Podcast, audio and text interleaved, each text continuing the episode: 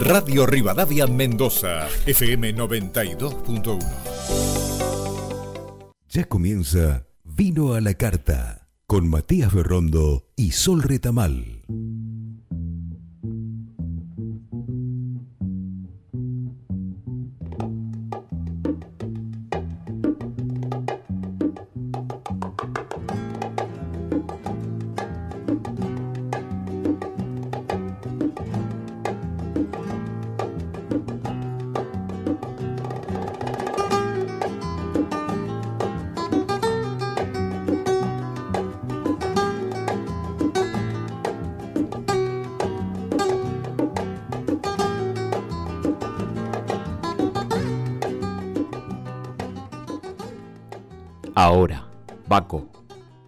Arrodillamos humildes ante tus altares. Concédeme, ya sereno, propicias velas. Tú puedes reprimir el orgullo de la insensata Venus, pues con tu vino se obtiene remedio para las desventuras. Propercio, Antigua Roma, temporada 2 de Vino a la Carta.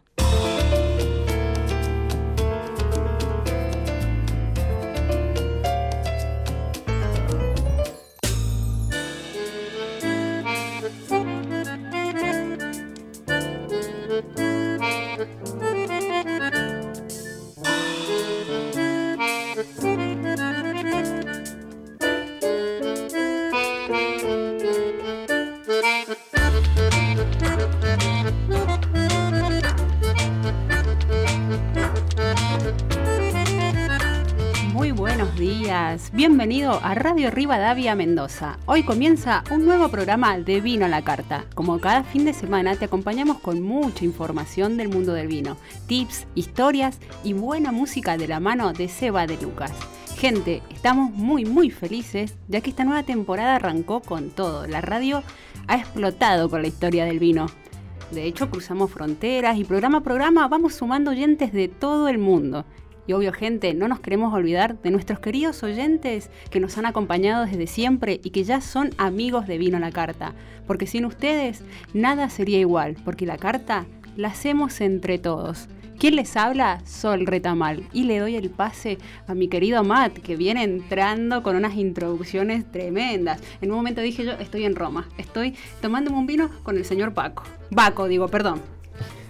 ¿Qué tal? Buenos días, Sol. Estaba con la policía. Vamos, sí, Paco, era Paco, pero bueno, Paco, Paco, sí, vamos a hablar un poco de Paco. Qué, qué lindo estar acá nuevamente. Eh, me acoplo a vos, eh, mensaje junto a Seba, que ya hacemos un equipo, este equipo es tripartita y es eh, excelsio en lo que música y, y historias del vino tratamos de, de- de compartir y estar con ustedes cada fin de semana, cada clic en, en Spotify o en todas las plataformas de streaming también. Estamos construyendo Radio Mendoza, Radio Rivadavia Mendoza. Y la verdad que tenemos un, lindo feedback ida y vuelta acá en Mendoza a través de la FM, esta vivencia directa eh, en casi de cada sábado y domingo de 12 a 1. Pero después también se ha generado esta, esta cosita linda en las redes, en el mundo. Yo no quiero dejar de, de- de mencionar que, nos escuchan en Argentina, claro está, en Argentina tenemos grandes, grandes oyentes en Buenos Aires, en Capital, Buenos Aires, Mendoza segundo sigue también con esta referencia que hablábamos recién, pero bueno, Santa Fe, mandamos saludos a Santa Fe, Buenos Aires, provincia, Córdoba, San Juan, Salta, Tucumán, que nos escuchan y se queda impactado en, las redes y en nuestro streaming. Increíblemente mandamos un saludo muy grande a Estados Unidos, cuando hacen clic ahí en Estados Unidos, ahí a tanta distancia, allá arriba en el hemisferio norte, eh, gente de Ohio, de Massachusetts, de Florida, de Texas, New Jersey, Nevada, Washington, Maryland, Georgia, Arizona, Michigan, Carolina del Norte, Pensilvania, Iowa, Illinois. Todos esos estados nos escuchan muchísimo. En esta temporada 2 también se ha, elevado la, cantidad de escuchas en ellos. Y sin dejar de mencionar a gente de Brasil que nos escucha, Taiwán, México, Canadá, Alemania, España, Chile, Suecia, Costa Rica, Colombia y Francia. Esos son nuestros escuchas hasta el momento de lo que estamos haciendo en Vino la Carta y con nosotros construyendo esta carta entre todos. Ya es mundial, ya es una carta, es la carta mundial y, y nos encanta porque la verdad que bueno, se han incrementado las escuchas a través de, la compu, a través de los celulares, Spotify, podcast de Apple y también Google Podcast y algunos que otros periféricos más. Eh, casi todo gente de, entre 35 y 44 años, pero bueno, una amplia gama de oyentes que tenemos detrás de la carta. Un beso y cariño grande a todos ustedes. Esperemos que como nos escuchan en castellano, muchos países que no lo hablan, nos asombra muchísimo, sea gente que está aprendiendo a hablar este idioma y les gusta el vino y sea como el combo virtual para, para conectarse con nosotros. A todos ustedes va dedicado este programa, esta temporada número 2, capítulo 5, la historia del vino. Así que allá vamos. estamos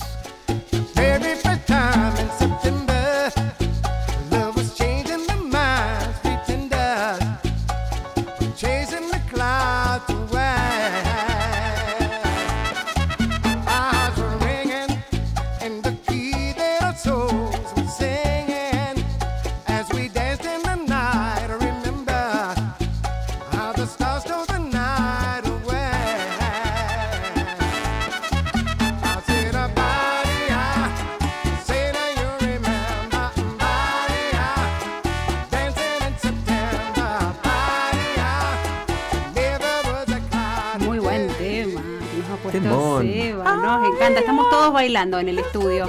Matt, quiero aprovechar para mandarle saludos a Sebastián Pereira, que el fin de semana no le mandé porque el 25 de mayo nos mandó unos pastelitos tremendos. Sebastián Pereira es el parrillero. Sí, sí, sí. Ahora vamos porque el domingo creo que te vi. El domingo pasado creo que los vi juntos o los vi en las redes sociales porque ellos están presentando como una propuesta. Sí, me convocaron, como escuchan Vino a la Carta y ven que nos gusta ir a comer y contamos historias y todo esto, eh, nos convocaron para me convocaron básicamente, soy amigo de los chicos, valga, valga la redundancia. Sí, me dijo que vos habías tenido el placer de ser el primero que probó en algún momento. En ese, en ese juntada de amigos y, lo que fuese, también se dio que propusieron ellos en la mesa que le diéramos, éramos varias personas, que les diéramos el visto bueno de la primera lección de eh, El parrillero y la cantinera. Caro, su pareja, se dedica a los tragos, sabe mucho de vino, sommelier de vino, pero se dedica a todo lo que es el arte de la alquimia de los tragos. Y aperitivos, con un estudio detrás para decir qué, plantita va, con qué corte va el trago, todo para abrir el apetito, para acompañar un plato.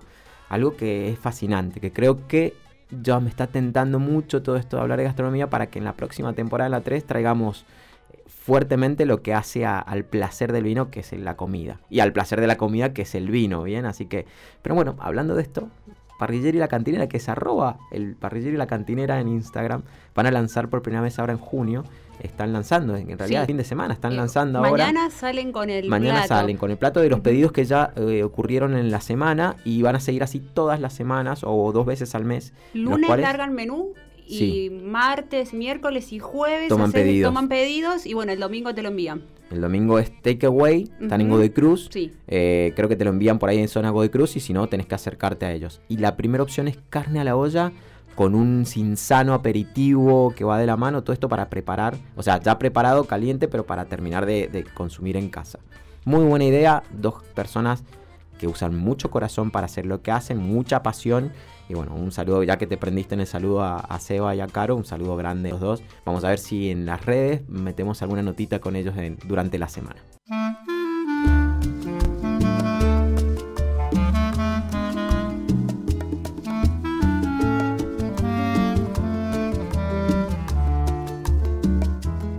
Para que sepas tú, yo vivo pensando en ti.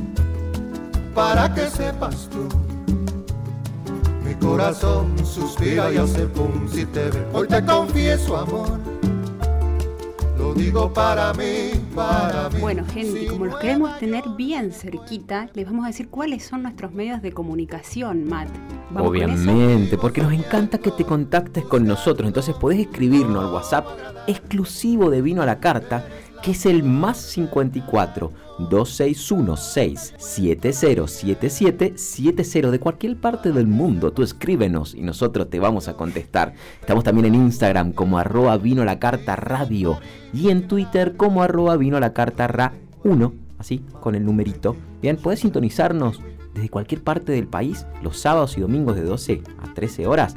Bien, desde www www.radiorivadaviamendoza.com.ar. Ahí también tenés las aplicaciones para escucharnos directamente fines de semana. Si no, como ya te estábamos diciendo, cualquier plataforma de streaming tipo podcast, como Spotify, como podcast de Google, como de iTunes también de Apple, nos puedes enganchar ahí y escucharnos viajando, comiendo, cocinando, simplemente con ganas de, saber de todo esto que estamos haciendo y construyendo esta carta en conjunto. Así que ahí están los medios de comunicación y no te olvides de que todo lo que nosotros ponemos con el arroba son nuestras cuentas de Instagram para que nos sigas y también estemos ahí conectados.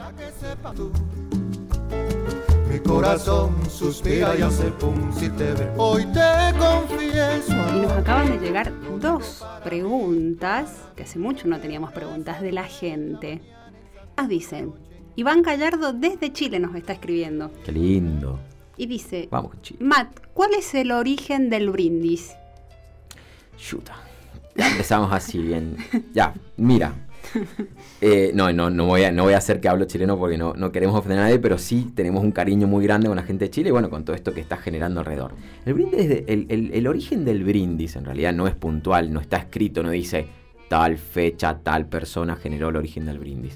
El brindis, como todo lo que hace a la raza humana, no es sencillo. No se fue dando de la misma manera en todos lados. O sea, hay muchos periplos que están escritos y que dejan muy marcada la- el, porqué del origen del brindis, pero no, no puntualmente ayuno. Como estamos hablando de Grecia y Roma puntualmente, los griegos tengamos en cuenta que nunca tuvieron monarquías. Bien, la única monarquía de la cual sufrió, por decirlo porque lo sufrieron los griegos, fue la macedónica, la conquista de Alejandro Magno. Ese fue el único emperador que dominó todo, que con su muerte, bien, y que hoy vamos a hablar un poquito de él porque da comienzo a la historia de Roma, pero que con su muerte esa, esa monarquía, se, es- todo eso se destruyó. Pero por ende, los filósofos, eh, Grecia hace en teoría o busca en teoría la ciencia y el resplendor del ser humano. Imagínate que hasta el día de hoy conocemos la filosofía y, y leemos y aplicamos la filosofía griega en nuestras vidas, inclusive cuando queremos ir a lo más profundo del alma, eh, con un Aristóteles, con un Platón, con todos los más conocidos. Hay millones y millones de filósofos en Grecia. Ellos apuntaban a un principio del bien o entender que era el bien y el mal. Entonces su forma de actuar no envolvía el veneno, por ejemplo. Bien, que es uno de los por qué hablan del brindis. Entonces, tanto Grecia, Roma luego hace práctico toda la teoría de Grecia. Lo que Grecia escribió y estudió, Roma lo hizo práctico y quizás lo llevó hasta una extrema potencia, potenció tanto, por eso lo hizo tan grande al pueblo. Roma no creó ni construyó todas las bases que tuvo, sino que las tomó de Grecia. Pero este aquí que los pueblos aledaños que, que ocurrían y iban transitando en el mismo camino, Egipto, que hablamos también de ellos, los persas, todo el Helesponto, que toda la parte del, del- del Medio Oriente, de Asia Medio Oriente, eran todos por realeza. Más arriba se, se montaban muy fuerte con tribus bárbaras, bien, o los bávaros, que eran desde los germanos hacia arriba, los suevos y vikingos, que también se iban gestando, que se iban gestando mucho más adelante. Pero no habían monarquías. No, todavía no estaba el principio que se había desarrollado con la evolución civilizada a nivel cultural de Grecia. Por ende, Grecia y Roma, el brindis no era fuerte, no era tan fuerte. Y si había un brindis, era una propuesta de, era un, un beneficio de un honor, ¿no? Se brindaba por alguien. Pero era un levantar copas, era en honor de respeto. Ellos tenían dos, sobre todo los romanos tenían dos principios muy grandes que podían morir por ellos. Se llamaban la autorictas y la dignitas. La dignidad y la autoridad. Una autoridad que iban conquistando a través del camino, del camino que se llama la carrera individual de un patricio o de cualquier romano. Bien, y después tenía lo que era la dignitas, que era la dignidad, que lo que decían trataban de hacerlo. Si yo daba mi palabra, tenían un poder muy grande en Roma. Por ende, ellos pensaban que entre ellos mismos que habían peleas, nunca se mataban entre ellos. Ellos no pensaban que su peor enemigo debía estar muerto, no, pensaban que gracias a su enemigo su mente se afilaba y generaba mejores ideas y necesitaban contrarios, por ende nunca en sus cabezas hubiesen asimilado el asesinar ni a reyes ni asesinarse entre ellos mismos. Bien, entonces el veneno no era partícipe de la, de la monarquía, entre comillas monarquía, ahora voy a explicar bien, de Roma ni de Grecia. Por ende, el brindis del veneno ocurre más en el medioevo y viene también un poco más del norte, donde los tratos que habían entre bárbaros y, estas tribus y peleas de tribales eh, era muy fácil poner veneno ahí. Bueno, en el mismo Helesponto y las monarquías, cuando se arman monarquías, después pasa en, Roma, mucho tiempo después cuando se arma el imperio, que es diferente a la monarquía, pero cuando se arma ahí sí empiezan a aparecer los venenos. El hijo que quiere ser rey antes que el padre se muere, que antes que el padre no se muera, entonces se tratan de matar, o la esposa del, del César que trata de, que su hijo sea rey, eh, o, en estos reinos del Helesponto donde hay varias, varias reinas, no hay una sola, y hay una que quiere que su hijo sea el rey, el primogénito, entonces envenenan, se envenenaba al, rey. Había mil situaciones, entonces el veneno más fácil era en el líquido, porque el veneno no se podía demostrar, no, teníamos la, no había la medicina que existe hoy, era muy difícil de demostrar y era fácil de, inducir. Entonces, no había hisopado. Claro, no había nada de todo esto. Entonces ahí nace el brindis, el chocar las copas, bien, entre, entre cuando se hacían las reuniones también políticas eh, militares, sí. estas reuniones tal, cuando chocaban copa, la idea es que chocaran la copa tan, tan fuerte, generalmente eran de metal o de madera, bien los, los, los, pros, por eso viene más de, no solo del vino, viene de la cerveza, vienen de, otra, de otro tipo de bebidas alcohólicas también del norte, en el punto sí. del vino, pero chocan copas fuertes, cosa que se interlacen los líquidos, cosa que haya confianza de que no hay veneno. O el, el que era huésped o host o anfitrión de un lugar, tomaba la jarra, se servía el vino y bebía ante todos, antes que nadie, para demostrar que el vino no estaba envenenado. Bien, eso es bueno, es una de, la, de, los porqués. Y después, en el siglo XVI, Carlos V, cuando conquista, hay una conquista en Gosot, levanta, es alemán, viene, viene de los otomanos, viene todo así, y ahí nace la palabra brindar, brindis, que es Binfrost, que es te brindo porque era la conquista, entonces les brindo mi triunfo al pueblo, les brindo mi triunfo, pero fue un triunfo honorífico, fue algo más, más acorde a, no al veneno, a la, a la, búsqueda de, del, quilombo, ¿no? O sea, fue más, y de ahí nace lo que se llama la palabra brindar, la etimología del brindis en el siglo XVI. Bien, antes no se decía brindar, por eso tiene diferentes connotaciones, el prost o el, saludo o, lo que fuese, ¿no?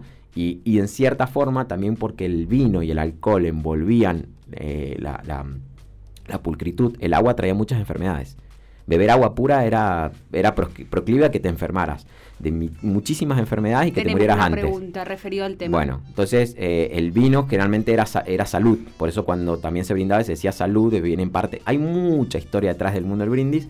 Algún momento lo vamos a acaparar completa, que está buenísima. Ya creo que me extendí un poco de más, pero por ahí está. No hay un origen puntual, hay varios momentos en los cuales se dan en lo que es Grecia y Roma no nace, no hay un brindis así tan fuerte como el que tenemos hoy. Y el último, la última leyenda, es la más actual, que dice que el vino envuelve todos los sentidos, por ende el sonido de las copas es el que termina de entrelazar el oído. Entonces esa es la última leyenda, o sea, hay cuatro. Eh, la, última es la que tomamos hoy porque es la que hace referencia a este disfrute del vino a un nivel, no sé, eh, muy, muy idóneo, muy romántico. Tenés otra pregunta ahí. Me dijiste que tenías dos. Sí. Ok. De la mano de Cintia Mar. Y nos dice, si el vino en ese entonces también era utilizado por su uso medicinal, como acabas de decir, Matt, si hubo una persona que fue su precursor de eso. Claro, volvemos a lo mismo. Bueno, nada, eh, geniales las preguntas. Esto debe estar respondiendo un poco al, capítulo anterior de Grecia, que hablamos mucho. El vino principalmente era de uso medicinal. Es más, si leemos en los libros hasta hace 35, 40 años el vino todavía sigue, seguía siendo parte de las recetas médicas. Sí, mi papá me decía que tomaba, no recuerdo bien el nombre, pero vino hervido. Claro, claro. A ver, mira, te, leo. Vino, vino en la medicina popular. Bien, tenés vino como remedio medicinal, se usaba para, como alimento reconstituyente para reforzar cuando estabas mal o que venías de alguna lesión o venías de alguna guerra o lo que sea, para levantarte el ánimo. Pero después tenías eh, como refresco por el agua misma remedio contra la gripe. Claro, que era este vino hervido, algo así. Claro, hervido con limón.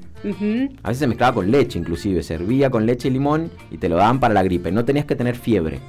Con fiebre el vino no te hacía bien, pero el vino sin fiebre te hacía bien. Después remedio contra la gripe también, pero por absorción, para limpiar toda la parte nasal. O sea, imagínate la cantidad de cosas. También tenía, el vino se usaba como desinfectante, no había alcoholes, no había destilación, por ende el vino era el único medio para sanitizar herida te, podías quemar la herida, pero en, los casos que no, no, llegases a ese dolor, pues no había tampoco forma de... Habían un par de, alucinógenos, pero no todo el mundo tenía a mano eso. Cuando tenías alguna herida o algo en la casa, la forma de sanitizarte esa herida era con, con vino, que tenía alcohol, desinfectante. Y, así también se desinfectaban los bebés recién nacidos. O sea, imagínate a nivel medicina analgésico. Su, su, la parte del vino que tiene esta, esta sensación de que te baja los decibeles un poquito es, es una dopamina, bien que se genera. Entonces se utilizaba como analgésico en ciertas medidas, antiinflamatorio, por los mismos antioxidantes que tiene. O sea, imagínate que remedio dermatológico se usaba mucho para la piel, todo lo que son orujos, que al día de hoy tenés los spas relacionados con esto, eh, y tenés como diurético, como tónico gástrico, como regulador de la circulación sanguínea, antialérgico, eh, favorecedor respiratorio, contra el insomnio, tranquilizante. No sé, hay una data, hay un libro que esto está escrito en la misma Grecia-Roma, bien, por Columnio, lo que estoy leyendo, y estoy, y estoy leyendo para qué se usaba el vino en todas las facetas. o sea que si el vino era principal y primordialmente medicinal. Elemental el vino en aquel entonces. Claro, y es más, casi todos los escritos de lo que estoy contando yo se mantienen, todo lo que sabemos cómo se hacía el vino en Grecia, Egipto, tal cual así, que es real, es por los libros de medicina y no por los libros de historia. Muchos libros de historia se quemaron. Los libros de los tratados de medicina son los que más nos traen. Y el que más utilizó y le dio un renombre al vino y generó como un, un mundo epifármaco a través del vino fue Galeno, que es un griego, pero en la República del Imperio Romano. Es un médico griego en la República del Imperio Romano, por eso. Y Galeno hoy lo conocemos, hay hasta obras sociales que se llaman Galeno. Bueno, todo tiene referencia a este doctor que hizo mucho, mucho ruido y que hizo cosas muy interesantes en, el pueblo, en los pueblos en Roma, sobre todo en, en los Césares, y él dejó mucho escrito. Y a través de él hoy se conoce parte de lo que fue esa medicina y cómo se elaboraban los vinos. Que en eso nos vamos a meter hoy también porque va a hablar, vamos a tratar de, hacer una recopilación de... Porque Roma tiene dioses del vino, pero nunca fueron tan fuertes como el dios más fuerte del mundo del vino fue y será Dionisios. O Dionisio, como lo queramos decir, que se ha ido transformando en el, caminar. Porque tomó una, versatilidad de, conducta del, buen, del buen beber. En Roma el vino, no había un, rey, un dios principal, porque como que iban tomando todo lo que ellos no creaban, ellos copiaban, lo tomaban y lo hacían partícipe. Roma hacía así, es más. Cuando decís latino, ellos le decían latinos a los pueblos conquistados, a los que les enseñaban latín. Para ellos, latino era una despectiva de un pueblo conquistado. Sí. Por eso a nosotros nos dicen latinos. Porque viene de la referencia de conquista, no viene de la referencia del idioma para el romano latino no era, o sea, vos decís, no eran latinos ellos, ellos eran romanos. Y, la, y, el, y el derecho a ser romano, no, el, la ciudadanía romana no se la daban a nadie. Porque hasta el, más lacayo, el más pobre romano, para ellos era mejor que cualquier rey que no era romano. O sea, en estatus de vida para su mente, era tal el concepto de Roma que se fue generando, que hasta la persona más pobre, pero era romana, era mejor ante las, los ojos del, del mundo de ese momento que un rey, inclusive. O sea, un romano se podía parar delante de un rey y hablarle sin reverenciarse. Es más, nunca lo hacían. Nunca se reverenciaban delante de ningún monarca externo. Nunca lo hicieron. Por eso también eran pedantes y tenían esta hegemonía de hacer. Pero cuando conquistaban, nunca, eh, eh, nunca ni, eh, como que regían la ciudad, no, conquistaban y decían, bueno, ustedes siguen siendo lo suyo, nosotros nos metemos económicamente, sacamos lo que sacamos su fruto, lo que sí a los soldados, a los centuriones, les regalaban tierras conquistadas y los hacían, los hacían agro, agricultores, y ellos enseñaban latín, ellos como que cristianizaban, una palabra que va a venir después, ¿no?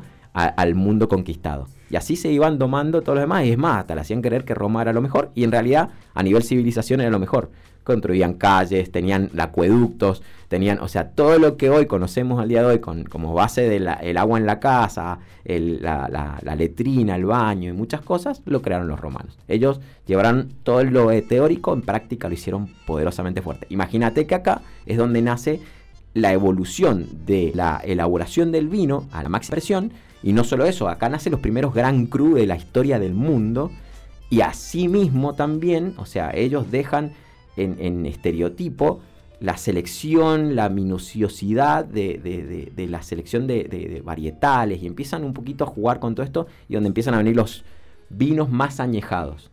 A tal punto que hay vinos que duran, en los escritos después, vinos que ellos ponen en ánforas, imagínate a tal punto, que duran 100 años. O sea, eh, eh, tenés a Plinio el Viejo escribiendo sobre vinos de Falerno en la cosecha que fue una de las cosechas doradas eh, después de Cristo, 126 por ahí más o menos, fue la cosecha dorada. Y en el 226 todavía había gente que tenía en sus cavas ánforas del 126 y, están escritos en, en, reuniones romanas del imperio como sacando esos vinos que eran la quinta panacea. Entonces, bueno, Roma pone en ejecución todo lo que aprende del resto de los pueblos que están alrededor pero para llegar a ser Roma quien es, y para tomar un poco la historia que habíamos hablado, me estoy yendo, me, estoy como, como lanzado. estoy muy lanzado. Vine con todo. Vine con todo. Para retomar un poco lo que veníamos hablando del capítulo anterior y, que ustedes se conecten también, yo creo que están ahí enganchados un poco con todo esto de Roma.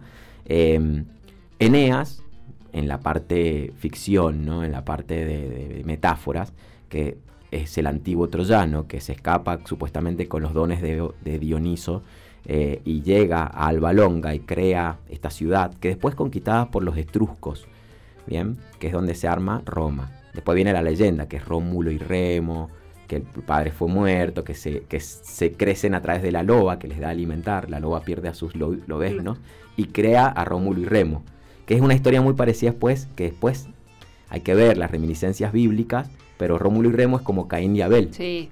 Bien, o sea, hay uno que mata al otro por celos, bien, y, básicamente termina siendo Rómulo quien funda Roma, de ahí viene el nombre de Roma.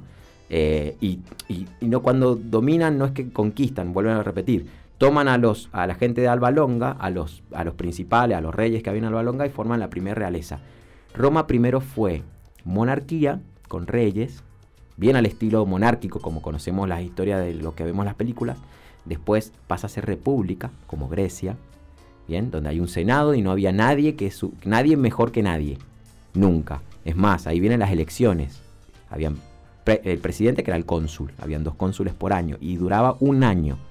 Cada uno de los puestos duraba un año. Estaba el cónsul, el pretor, bien. O sea, tenías todos los eh, escaleros y, peldaños de, la, de la de la sociabilidad romana y estaba regido por la política en sí. Pero acá también empieza a venir la burocracia, empieza a venir todo lo que hace al día de hoy también que hoy nos quejamos de la politiquería. Bien, porque se empiezan a proteger entre ellos, porque empiezan a cuidarse entre ellos, porque a pesar que tenían prohibido hacer negocios, hacen negocios y se tapan entre ellos. Y después de eso, sin Julio César, todo el mundo cree que Julio César ya, ya era un imperio, Julio César no estaba en imperio, Julio César es el final de la democracia, de la República Romana. Y con Octavio, su heredero, que es adoptado, ¿no? Es un sobrino nieto, ahí nace la, parte de la, del imperio, imperio no monarquía, del imperio romano, en el cual coinciden Senado y eh, la, la, posición del emperador, del César.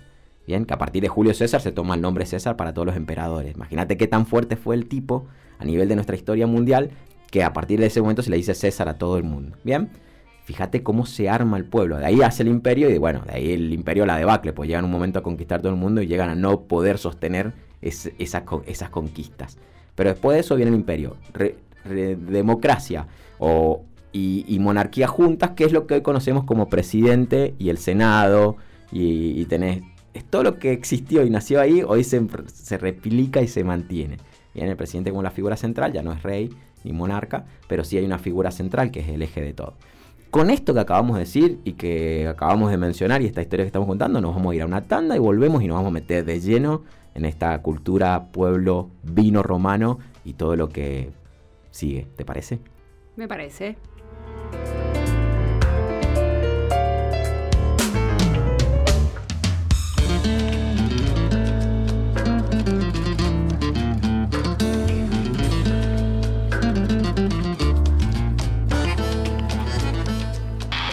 Combo Super Canal Arlink. Televisión HD, más internet. Más todas las señales de Star Premium. Y pagás solo 2.510 pesos por mes. Además, todos los contenidos de Mío para ver dónde y cuando quieras. Llama ahora al 0810-222-2323. Super Canal Arlink. Atilio Avena, bodega y olivícola. Somos una empresa familiar que con más de 80 años de trayectoria mantenemos la calidad de nuestros productos. Visítanos en Castro Barros 8115, Russell, Maipú, Mendoza. Seguinos en nuestras redes sociales, Instagram y Facebook y en nuestro sitio web www.atilioavena.com.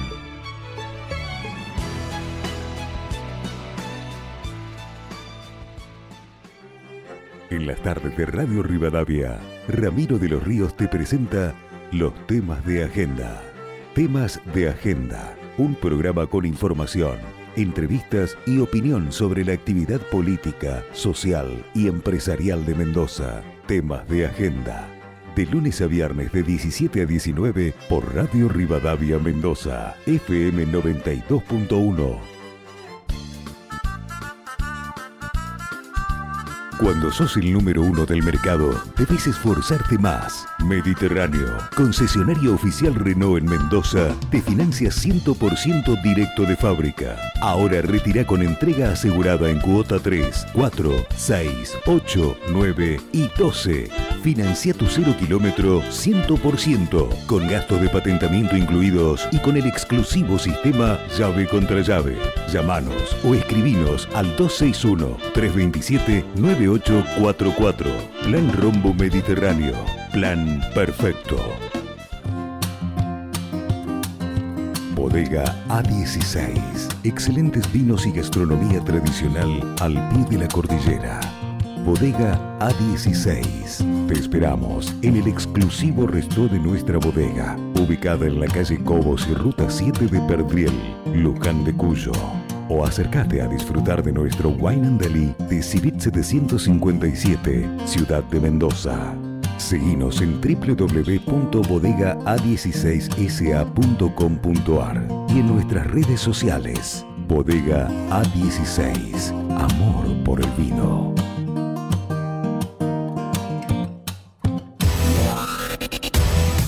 Así son las mañanas de Radio Rivadavia. Información, actualidad y análisis. De 6 a 9 llega Luis Majul para empezar el día bien informados. De 9 a 12 vuelve Eduardo Feynman. Toda la información que nadie se atreve a dar. A las 12, el estilo único de Babi Echecopar.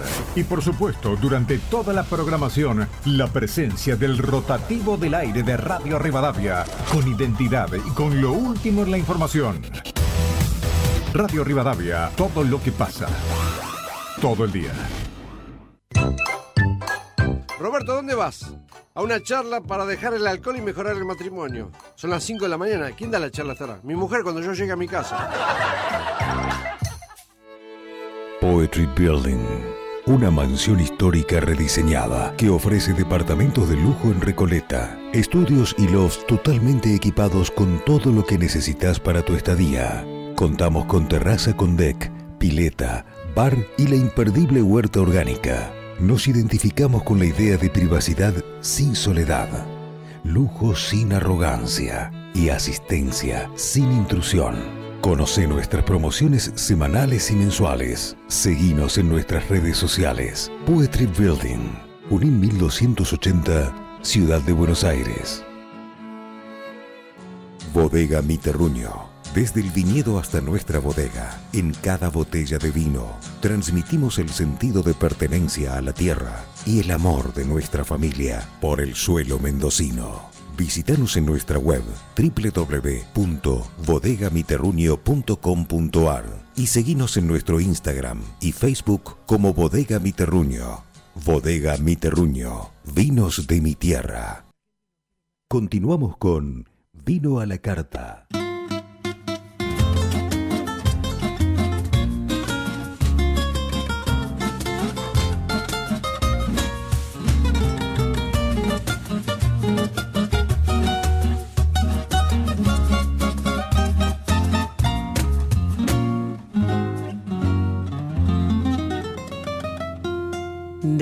Déjame que te cuente, limeña. Déjame que te diga la gloria del ensueño que evoca la memoria del viejo puente del río y la alameda. Déjame que te cuente, limeña. Ahora que aún perfuma el recuerdo, ahora que aún se me ve en un sueño el viejo puente del río y la alameda. Jazmines en el velo Como siempre, Seba sorprendiéndonos con estos temas Vamos, hermosos. me encantó este tema. No tengo ganas de descorcharte un vino. Me dieron ganas, ¿sabés qué? De descorcharme un vinito blanco, no sé. Yo siempre. Mirá lo que se me Yo soy, yo soy, lo que blan- se me vino yo a soy la cabeza. blancuzco. Es más, Sí. en esta época romana, los vinos de mayor alta alcurnia, los, los mejores considerados eran blancos. Blancos semidulces, con un toque de dulzor. Y es más, esos vinos se, se animaban a no agregarle nada. Hay, hay, una, hay una cuestión acá en Roma que como ellos exacerberan todos los griegos, Sí. lo potencian. Si en Grecia había una, una elaboración de vino bastante eh, parecida a la nuestra, o bastante tratando de ser lo más transparente, entre comillas, porque le agregaban vino salado, agua de mar, vino de alta mar, hab- había escamas de peces, o sea, había un poco de, de- cositas que le iban agregando. Pero Roma lo agarra y dice, bueno, con esta base vamos a mejorar todo. Hay algo que pasa en Roma, ¿bien? Ellos toman al dios Baco y a, y Liber, que son los dos dioses de, Y en realidad Júpiter, que era el Zeus griego, ellos no tienen como una, una cuestión de, teológica fuerte. Es más, ellos en en medida que se van construyendo, en esto que conté recién, eh, netamente se, se, se agarra y dice, nosotros y los dioses tenemos un pacto. Ni los llevamos a un, a un mayor perfil, para ellos eran humanos más grandes, nada más. Pero punto y pelota. O sea, si tenían que ir contra un dios, lo hacían. Hacían pactos, decía, bueno, yo voy a ir contra Júpiter y hago un pacto con él para que no haya re- reprimenda contra mí a nivel creencia, fe, y ya está. Entonces ellos movían y se movían de acuerdo a... No, no le dan mucha importancia a los dioses, como nosotros sí le damos. Por eso permitían que todos los pueblos conquistados, todos los pueblos que vivían en Roma, sus religiones se mantuviesen. No cristianizaban, comilla, comilla, volvemos a una palabra que todavía no existía y va a existir más adelante, no, no, no, no imponían un credo. Para nada. O sea, para nada. Sobre todo en la época de República, era netamente el, potencial del, ser humano. Y en lo que a, a enología trata y a, a vinificación trata, hay algo muy crudo acá, porque ellos se van al extremo y lo cruzan. Bien, por llevar todo a, a lo mejor, también llegan a los puntos extremos y lo cruzan. Lo que en Grecia no sucede, o sea, lo que en Grecia era como ver a un borracho en Grecia o, o alguien pasado de copas, era visto de mala cultura.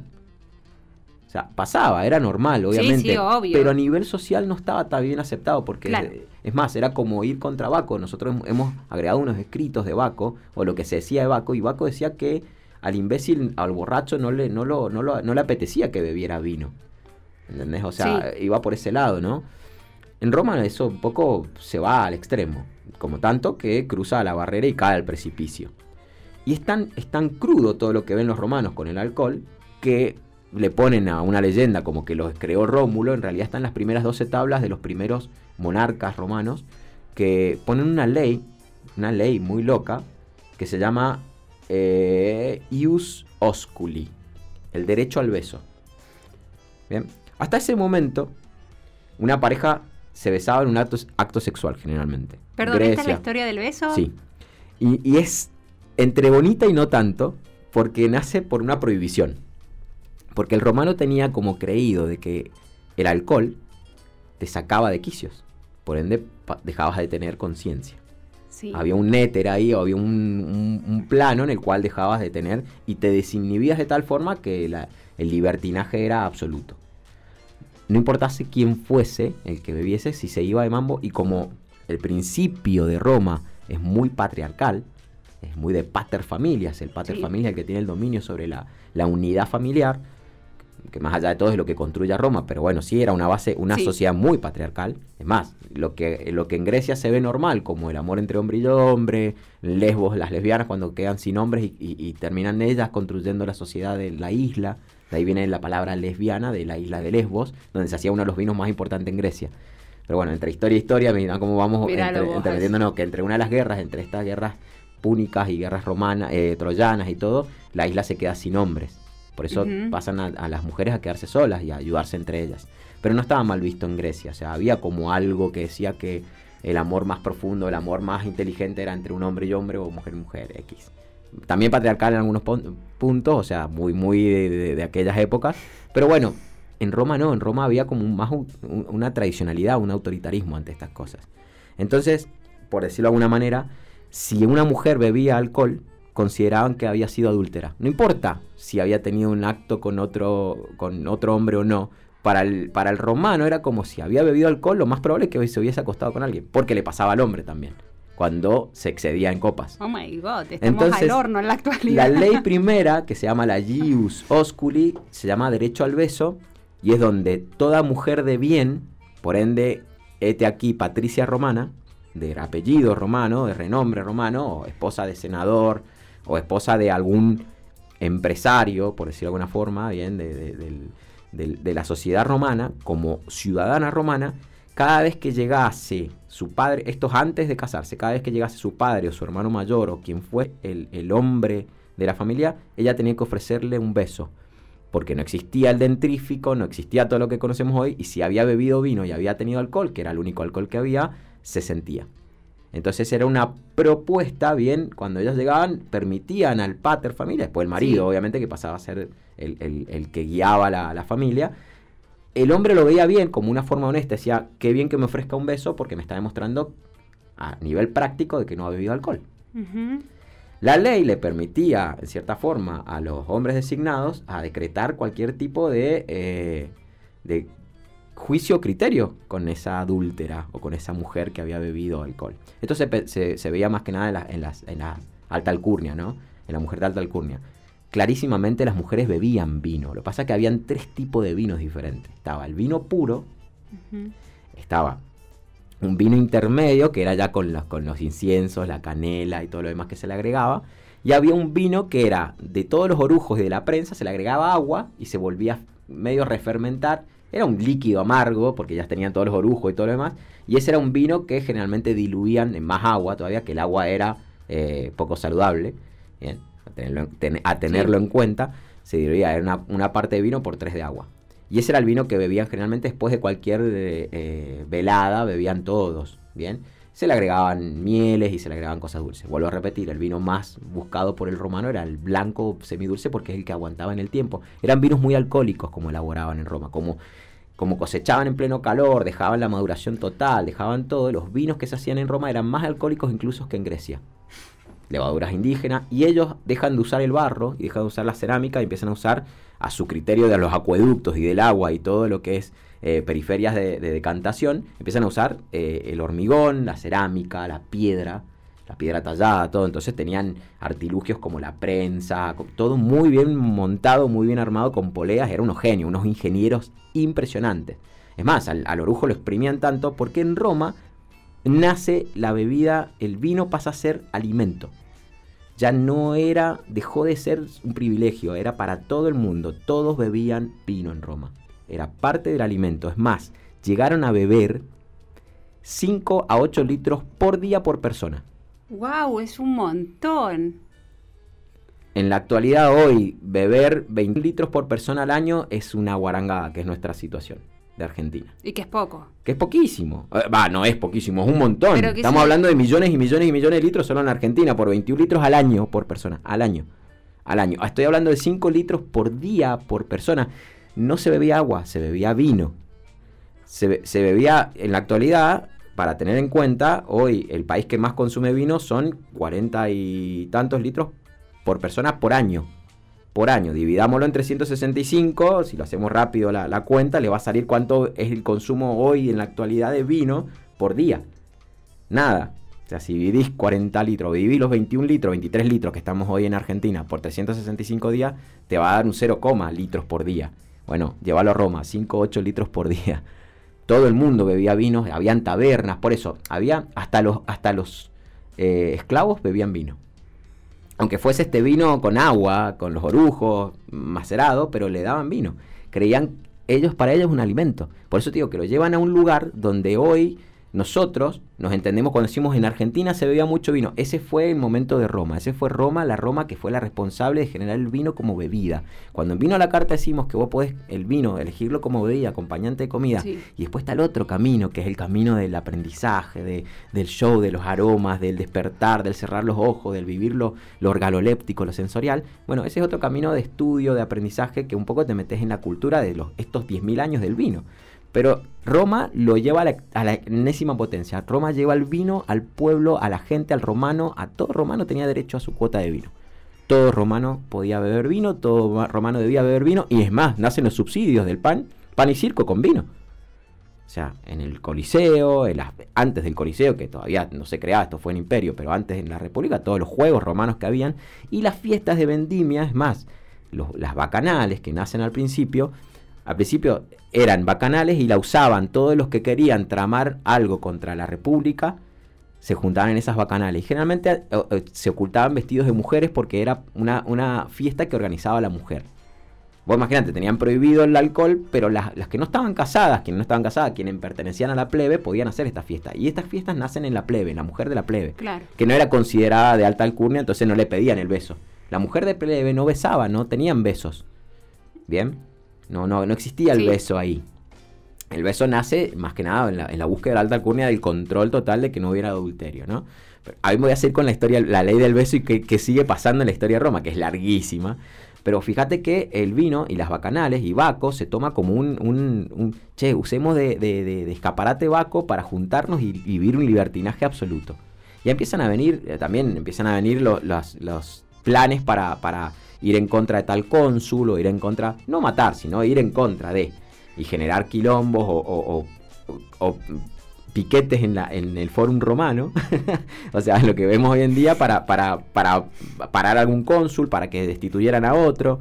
O sea, había cosas muy locas en la historia de Roma, porque había, había mucho tiempo de ocio. Roma se había encargado de generar un, un, una empresa, una máquina de generar dinero con las conquistas y todo lo demás que abastecían al pueblo. El pueblo era un pueblo holgazán, que lo que quería era para circo. Por ende, en los tiempos de ocio que tenían, ¿qué hacían? Iban a generar quilombo, o sea, iban a entretenerse con, con estas cosas que pasaban. Iban a mirar el Fórum Romano si se había conquistado un nuevo pueblo, los, los, desfiles, todos los desfiles nacen en Roma, todo lo que es el carnaval y todo lo que vemos hoy de desfiles en las calles nacen en Roma. Que eran cada vez que conquistaban a alguien, tenían 2, 3, 4, 5, 6, 7 días de, paradas de desfile, donde el emperador, eh, o el emperador, o en ese caso el, cónsul ganador, o el el general de batalla había ganado y mostraba todo lo que había encontrado, lo más reluciente que había encontrado en el nuevo país. Oros, esclavos, animales exóticos, así todo, o sea, toda la historia. Entonces, en ese pan y circo que arma Roma, que se va a la extrema potencia, en la alta alcurnia empieza a hacerse un vino que es el, como el vino más considerado, era uno que tenía un dejo semidulce, muchos vinos les quedaban secos, con mucho alcohol. Entonces empiezan a cocinar en plomo, mostos y se lo agregan. El plomo te envenena con el tiempo, obviamente, pero yo no tenía la más pálida idea. Pero como le da un sabor muy agradable, le daba redondez al vino y los dejaba como. Era como imitar las, las buenas cosechas, imitaban los mejores vinos con ese plomo. Entonces, como que vos decías, los tipos, de, los de mayor dinero y los más sibaritas, tomaban mucho de ese vino, 5 a 8 litros por día con plomo. Es obviamente que hoy hacen estudios en esos huesos y les encuentran 245 veces más cantidad de plomo que en un ser humano normal expuesto al plomo. Una barbaridad. Entonces de ahí viene eh, la deducción de que muchos emperadores eh, perdían la cabeza por ese envenenamiento de plomo que generalmente iba al, a la pérdida de, la noción de la conciencia, la locura. Nerón, eh, Claudio, hay un montón, Tiberio, hay un montón de emperadores que empiezan a tener tipo de, gestos de locura. En Nerón, al incendiar Roma, todo esto que es real, o sea, no es mentira, que desde la noche a la mañana el flaco consumía mucho vino, mucho vino de plomo, cocinado con este tipo de vino. Entonces imagínate cómo ellos que llevan a la enésima potencia sin conocimientos también se van de mambo. Entonces acá en Roma hay un despropósito del uso del vino en el mundo sibarita, en el mundo de los patricios. No así deja de haber una, una elaboración, una elaboración vitivinícola muy, muy linda, muy puntual, pero no todo el mundo la disfrutaba de la misma manera. Bien, ellos consideraban al vino civilizado, a la cerveza barbarie, la cerveza tinchaba, la más la cerveza de esa época y todo. Entonces el vino era civilización, eh, todos los otros eh, alcoholes eran barbarie. Entonces, bueno, imagínate cómo lo van llevando. A todo esto. Data aquí que de tanto beso en beso, en beso, en beso, de que se lo obligaban a la esposa a dárselo a los, a los maridos para, que ellos pudieran ver si no era adúltera, en el año 186 a.C., es el último juicio de, de, divorcio, por decirlo de alguna forma. que generalmente el, hombre no mandaba a matar a la mujer. Hay dos o tres casos que mandan a matar a la mujer que quedan escritos, pero no era común, porque también se lo permitían, pero no, nadie le puede decir nada al pater familia. Pero no era algo normal tampoco por el simple hecho de que hubiera bebido vino, porque el vino se bebía en toda la, la, civilización romana. Pero bueno, sí da, data el caso del último divorcio, divorcio entre patricios. Cuando vos te casabas con un patricio, supuestamente no te podías di- divorciar. Era para toda la vida. Ese era el primer casamiento antes del religioso de nuestro, era el primer casamiento que era entre patricios y era para toda la vida. Era un pacto entre dos familias. Y era un único, y forever and ever, o sea, el confarriato se llamaba. Casamiento entre patricios. Bueno, en la ley romana del Senado permite un divorcio por, por consumo de alcohol, de, de vino de la señora, en 186 a.C., que es lo último que está escrito por Plinio el Viejo, que es uno de los escritores de, sobre todo medicinal, pero mucha historia del mundo romano y de Grecia, y es el que nos trae un poco todo esto a colación. Entonces, después de esto que, que se da, el- los, los que se casaban en confarriato y, y- y de repente empiezan a... terminan enamorándose de su mujer. Es más, los casamientos eran neta y concretamente un, un contrato. Claro. O sea, era un contrato. Vos si ponías tu, tenías una hija, era generalmente tener más de una hija era la, la- la quiebra de la familia. Porque a cada hija le tenías que poner una dote de valor para que viniera alguien patricio y quisiera casarse con ella. Si no, no había unión familiar.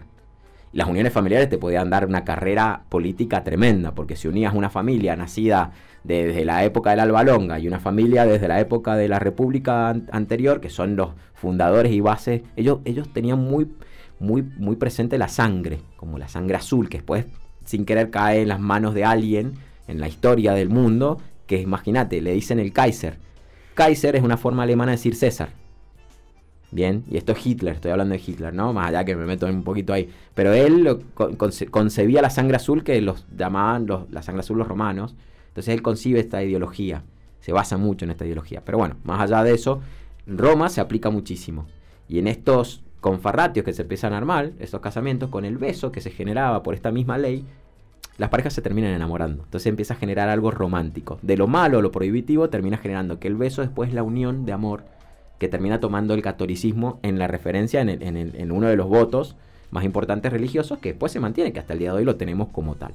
¿Puede besar a novia? Puede besar a la novia. Ah. Él puede besar a la novia y pasa pacto como una ley también, pero un pacto de amor, de, de- de cariño. Fíjate como de lo malo nos fuimos a algo lindo y positivo que terminamos teniendo hoy en día. Eso nace en Roma y mil cosas nacen en Roma. Roma es complicadísima porque es, amplísima, porque tiene desde el 745 a.C. hasta el 1300 después de Cristo, tiene una historia muy amplia. Estoy hablando de mucho tiempo. Pero gracias a Roma, el vino es quien es, toma la fuerza que toma y sobre todo cuando en un decreto puntual, bien, eh, se toma a la religión católica como la religión, por primera vez Roma toma una religión base. Y cuando esto ocurre, el vino y la religión, bien, y la historia de Jesús, que nos vamos a meter un poquito la semana que viene, ahí vamos a entrar un poquito en esa historia, que ahí vamos de Jesús al catolicismo y la historia fuerte bíblica del vino, nos vamos a meter ahí, los queremos ahí del otro lado porque va a ser un poco ida y vuelta esto, un, un romper mitos o no. Bueno, cuando toma el poder el catolicismo con el vino, eh, el vino toma el poder del mundo, sin querer, y pasa a ser la bebida del mundo de ese momento.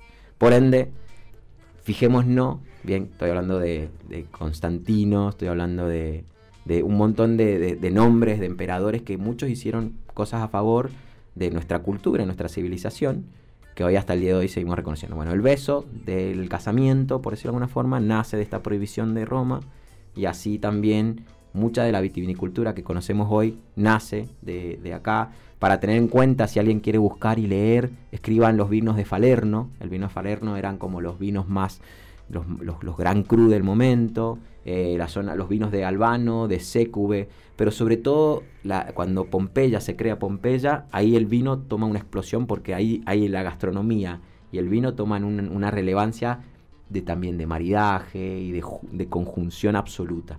Es más, empieza a desarrollar comida para el vino y vino para la comida.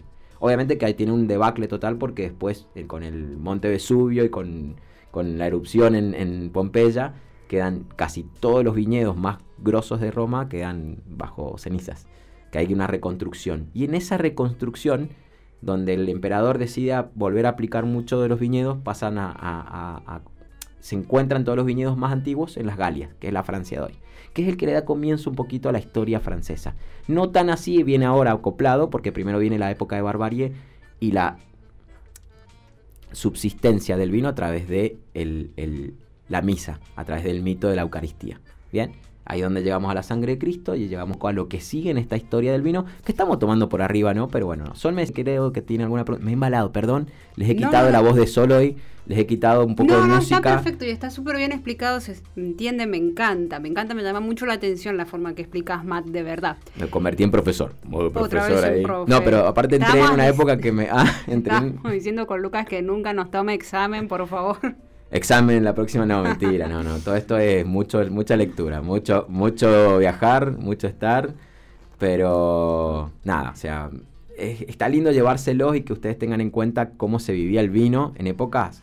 Esto no es lineal, esto es heterogéneo. Claro. La civilización se fue construyendo muy de a poco, ¿no? Bueno, y tengo una pregunta y te traigo más a la actual, no sé si me la puedes llegar a responder. Eh, Hiciste mucho hincapié en el tema de que el vino pasa a ser alimento.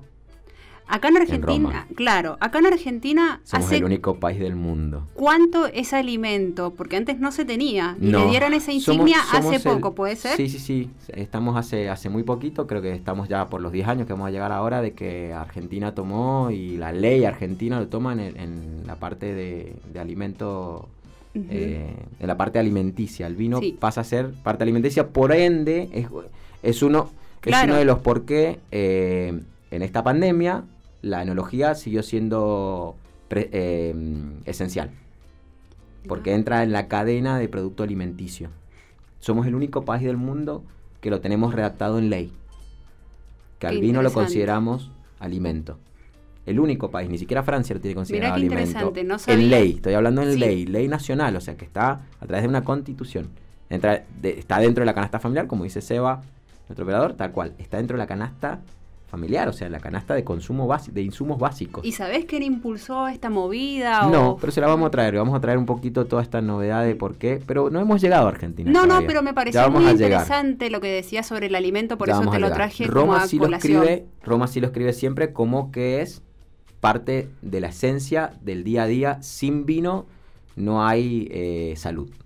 Bien, no hay, no hay vida. Todo lo que hacía el vino por esas personas. 5 ¿sí? litros a 8 litros por persona por día. Bien. Por persona por día. Una barbaridad. Incalculable. de los vinos que se consumían y se hacían ahí. Bueno, si querés ser parte de Vino la Carta, querés estar con nosotros, querés hacernos preguntas como las que nos hicieron hoy, tengan que ver con lo que estamos hablando de Roma, tengan que ver con lo que viene más adelante, nosotros lo vamos a enganchar. No dejes de escribirnos a nuestro WhatsApp exclusivo de Vino la Carta, que es el más 54 2616 707770 o al Instagram, que es arroba vino la carta radio, o al Twitter, que es arroba vino a la carta ra 1, el numerito. Ahí nos escribís, estamos en contacto, nos haces preguntitas, escribimos la carta juntos, que ya la estamos escribiendo, pero súper bien, y la estamos llevando recontra remil re bien. Yo quiero irme con un escrito de un patricio romano, previo a su incorporación al Senado, esto pasaba antes de los 30 años, cuando llegabas a los 30 años y tenías la estirpe, la sangre, la autoridad y la dignidad, y encima el dinero para entrar al Senado romano, eh, se hacían banquetes. Y escribe un patricio romano, muy lindo el escrito que pone, y dice, muy amante de Grecia también, ¿no? De- de la erudición y la teoría griega. Dice, ofrezco tres copas en mis veladas. Puesto que considero a mis invitados sensatos, una es para la salud, porque el vino es el cónclave del bienestar. La segunda también es para la salud, pues aquí el vino se incorpora al corriente sanguíneo y nos lleva a disfrutar de la compañía que tenemos junto al vino. Y la tercera copa que sirvo es para entrar en estado de relajación, para olvidar plenamente las directrices y si uno es sensato, dejarse llevar a un sueño profundo. Por eso no sirvo una cuarta copa a mis invitados y desconfío de quienes las piden y las toman, puesto que en la cuarta copa está la insensatez. O fíjate cómo para ellos la cuarta copa es el se rompió todo, la ¿Cuánto debacle significado total. el vino para ellos? Es tremendo. No, no. Para algunos, ¿no? Obviamente que Roma lo lleva a las bacanales, ya es esto Sí. que, que después se Mm. prohíben estas mismas bacanales, que es, nada, el exceso de todo. Me Pero encantó todo lo que has escrito. hablado hoy, estuvo buenísimo. yo me despido, yo soy Matt, es un placer, hoy fue un monólogo casi mío, discúlpenme, pero me embalé con la historia romana. Los dejo con la dulce y hermosa voz de Sol y hermosa persona en Sol para que cerremos este capítulo de hoy. Cerremos y los esperemos y esperémoslo ahí entre la semana en cualquier play y estén junto a nosotros para seguir disfrutando de esto tan mágico que es Vino la Carta. Y como ya decimos desde el comienzo de Vino a la Carta, el vino no sobrevivirá. Así que ya sea que tomemos o no vino, él va a estar ahí presente siempre. Porque mientras un viñedo dé frutos y un loco decida cosecharlas, el vino siempre estará. Así que a disfrutar de este bello mundo que hoy es real y verdadero para todos nosotros. Pero siempre con mucha responsabilidad. Salud gente, hasta el próximo fin de semana.